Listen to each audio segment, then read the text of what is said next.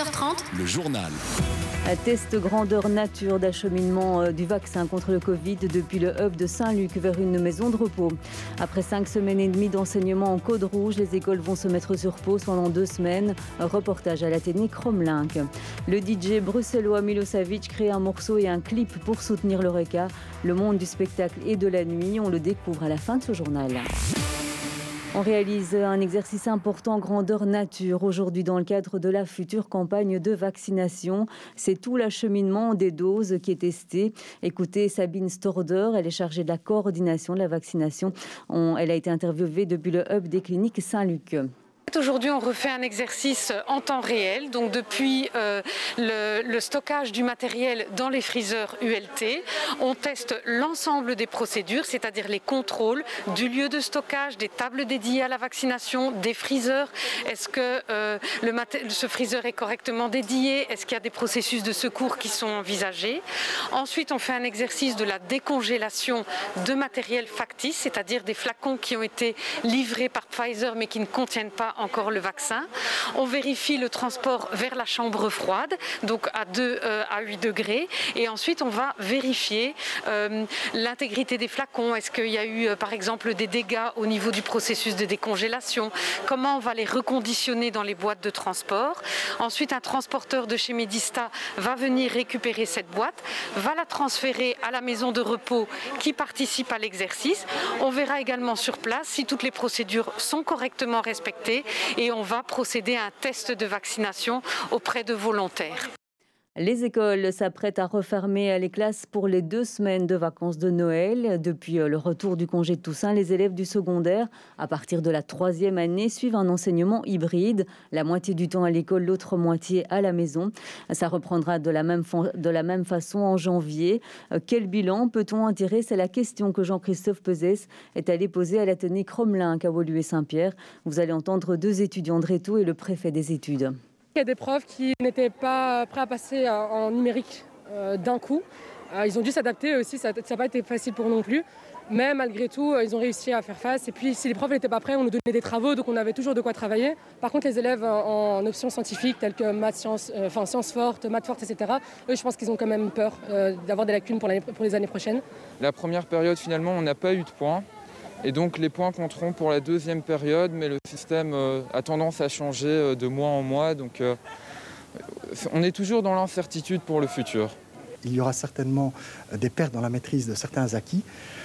Est-ce que ces pertes sont irrémédiables? Non puisque encore une fois, à côté de ça, on a un pendant qui est le pendant positif, c'est celui de l'autonomisation de, l'autonomie pardon des élèves, qui aujourd'hui sont un peu plus à l'aise dans, le fait de travailler seuls. Manifestation en ce moment des secteurs de l'aide à la jeunesse et de l'accueil de l'enfance. Ces travailleurs estiment avoir été en première ligne au plus fort de la crise Covid et maintenant encore.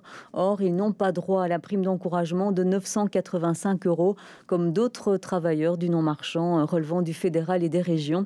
Leurs secteurs dépendent de la Fédération Wallonie-Bruxelles. Arnaud Brutner, c'est devant les cabinets ministériels de la Fédération. À la place sur les deux choqués, que se passe cette manifestation?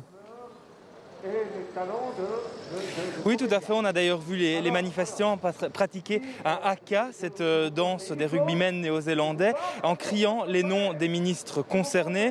Alors pourquoi cette manifestation? C'est parce que euh, le, aussi bien le fédéral que la région bruxelloise, la région wallonne ont accordé une prime de 985 euros, vous le disiez, aux non-marchands, aux hôpitaux, au secteur socio-sanitaire. Mais euh, au niveau de la fédération Wallonie-Bruxelles, pas de prime pour l'instant pour le secteur de l'aide à la jeunesse et à l'enfance. Euh, la, Fédération Wallonie-Bruxelles n'a pas encore donné son feu vert à ce genre de primes. D'ailleurs, des arrêts de travail seraient possibles aujourd'hui euh, dans ces secteurs-là.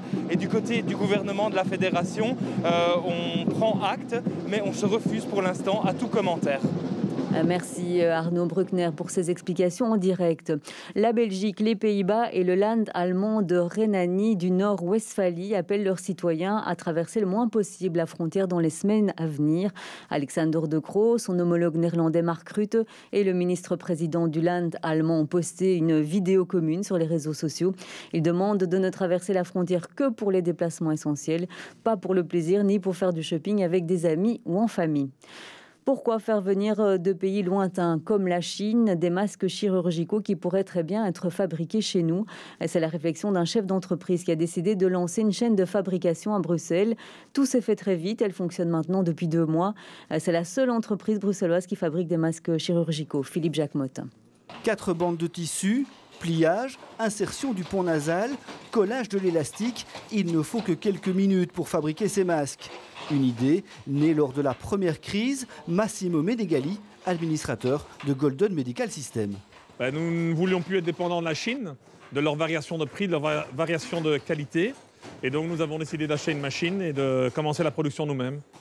Un achat de 120 000 euros. Mais après, il a fallu trouver les bons tissus. Et là aussi, le marché en pleine crise était très tendu.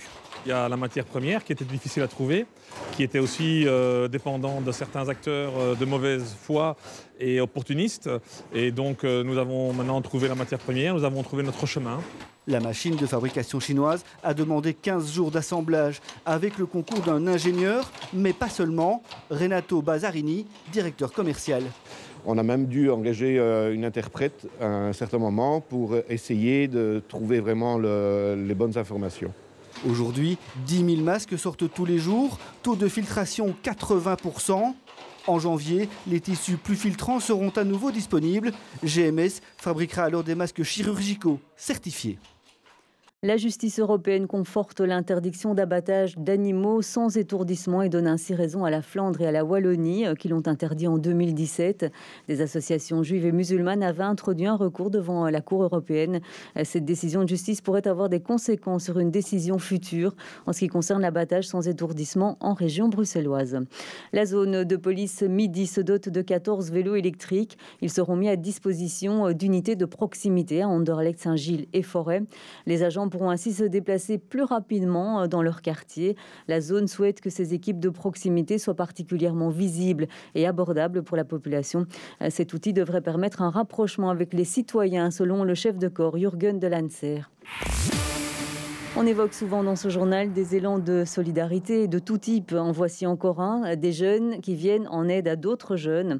Avec la crise du Covid, de nombreux étudiants ont perdu leur job et donc une partie de leurs revenus. Pour les aider, de jeunes Molenbeekois leur impriment les syllabies qu'ils ne peuvent plus se payer. Marine Guillet. L'imprimante chauffe et chacun est à son poste. Ismaël, Haïtem, Oussama et Walid sont élèves en secondaire. Pour eux, les vacances de fin d'année commencent, mais pour leurs aînés, c'est la période du blocus.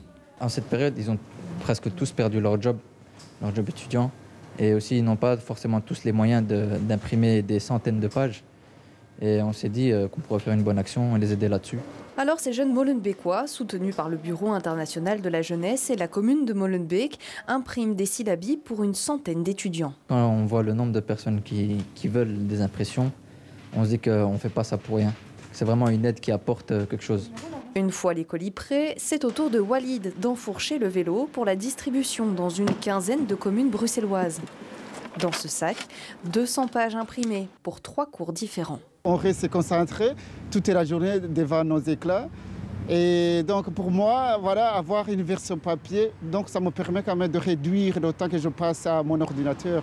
Cette chaîne de solidarité à l'initiative des jeunes se poursuivra encore toute la semaine.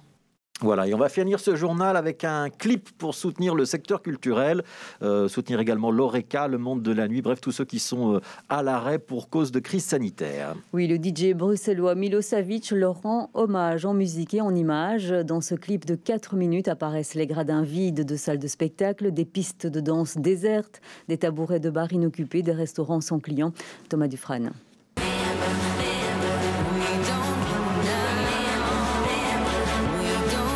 Les salles se suivent, se ressemblent, tout aussi vides les unes que les autres.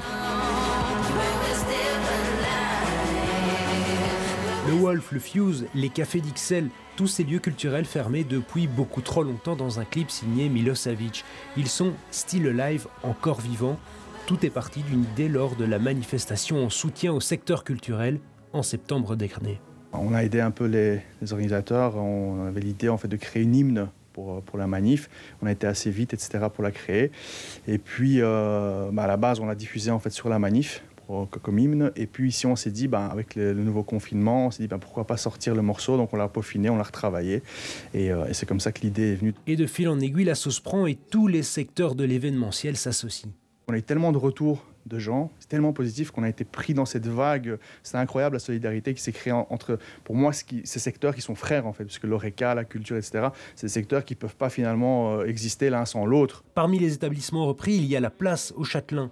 Le mercredi, avec le marché, c'est le jour le plus important, mais aujourd'hui, comme depuis plus de deux mois rien, Nicolas ronge son frein. Ces gens, ces propriétaires de boîtes de nuit, tous ceux qui ont euh, un établissement dans l'ORECA, euh, pour montrer un peu à tout le monde que voilà, nous aussi on est là, que nous on n'a peut-être pas cette chance-là de, de, travailler et que, que voilà, il y a certaines mesures qu'on ne comprend pas, mais voilà, on devra faire avec et on devra être, je pense, patient. Au total, le clip rassemble une cinquantaine d'établissements, seulement une cinquantaine, mais l'idée c'est de passer le message et le courage à tous les établissements touchés et toujours fermés par la crise. L'année 2020 sera la plus chaude à Uccle depuis le début des observations. En 1833, la température moyenne s'est élevée à 12,1 degrés. Seul le mois de juillet a connu une température mensuelle moyenne inférieure à la normale.